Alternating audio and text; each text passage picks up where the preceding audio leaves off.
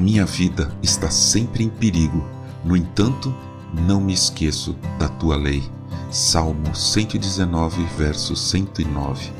Bom dia, você está ouvindo o podcast Célula Metanoia Devocional. Vamos começar o dia alinhando nossa mente com a mente de Cristo. Eu tenho um sentimento muito ambíguo sobre zoológicos. Por um lado, dá uma dó dos bichinhos presos, enjaulados, privados da liberdade, em alguns casos, infelizmente, sob maus tratos. Eu não imagino que um animal como um elefante, por exemplo, esteja satisfeito no zoológico, nem uma onça. Um jacaré, um bicho preguiça, ok, mas também não sei não. Por outro lado, Puxa vida, como eu gosto de ir ao zoológico!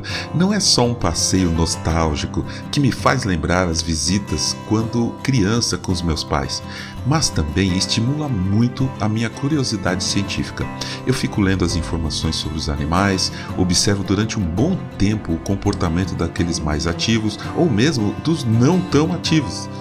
Tento tirar de vez meus instintos negativos com relação às cobras e jacarés e tento colocar mais temor com relação aos ursinhos fofinhos, que na verdade são máquinas de destruição. O urso é um dos únicos animais que é predador dos humanos. Um leão pode nos devorar, mas não seria algo cotidiano que ele busca para caçar e comer.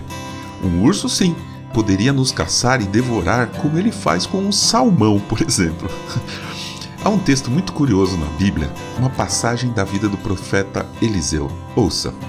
Então, Eliseu partiu dali para ir a Betel. Estando ele a caminho, uns rapazinhos saíram da cidade e zombavam dele, dizendo: Suba, seu careca, suba, seu careca. Eliseu se virou para trás, viu os rapazinhos e os amaldiçoou em nome do Senhor. Então, duas ursas saíram do bosque e despedaçaram 42 deles. Segundo o livro de Reis, capítulo 2, versículos 23 e 24. Me chama a atenção esse texto não porque seria uma vingança para aqueles que me chamam de careca. Eu não tenho problemas com isso não. Mas mais pela violência que o relato traz sobre o ataque das duas ursas.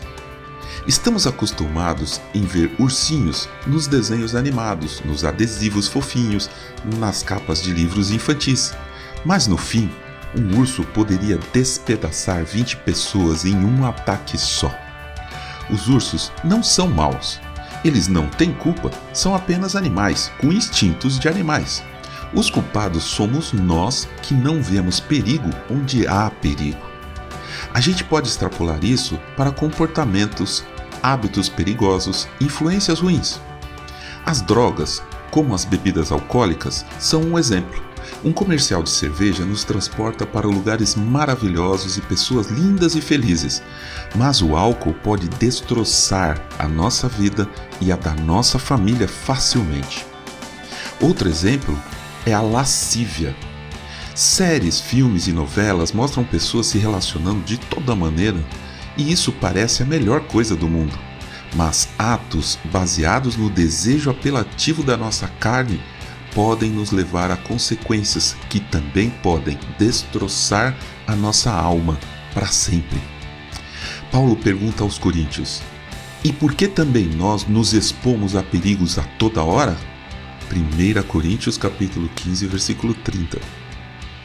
Que de hoje em diante estejamos todos nós alertas aos perigos escondidos e maquiados de coisas boas.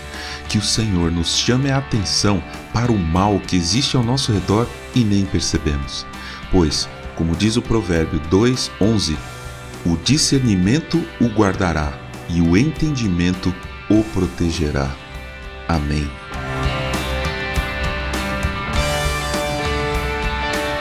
Ajude a espalhar a palavra de Deus. A seara é grande. Compartilhe esse áudio. Para entrar em contato conosco, escreva para metanoia.devocional@gmail.com. Meu nome é João Arce e este é o podcast Célula Metanoia Devocional. Que Deus te abençoe e te guarde com muita saúde e paz nesse dia que está começando. Em nome de Jesus. Amém.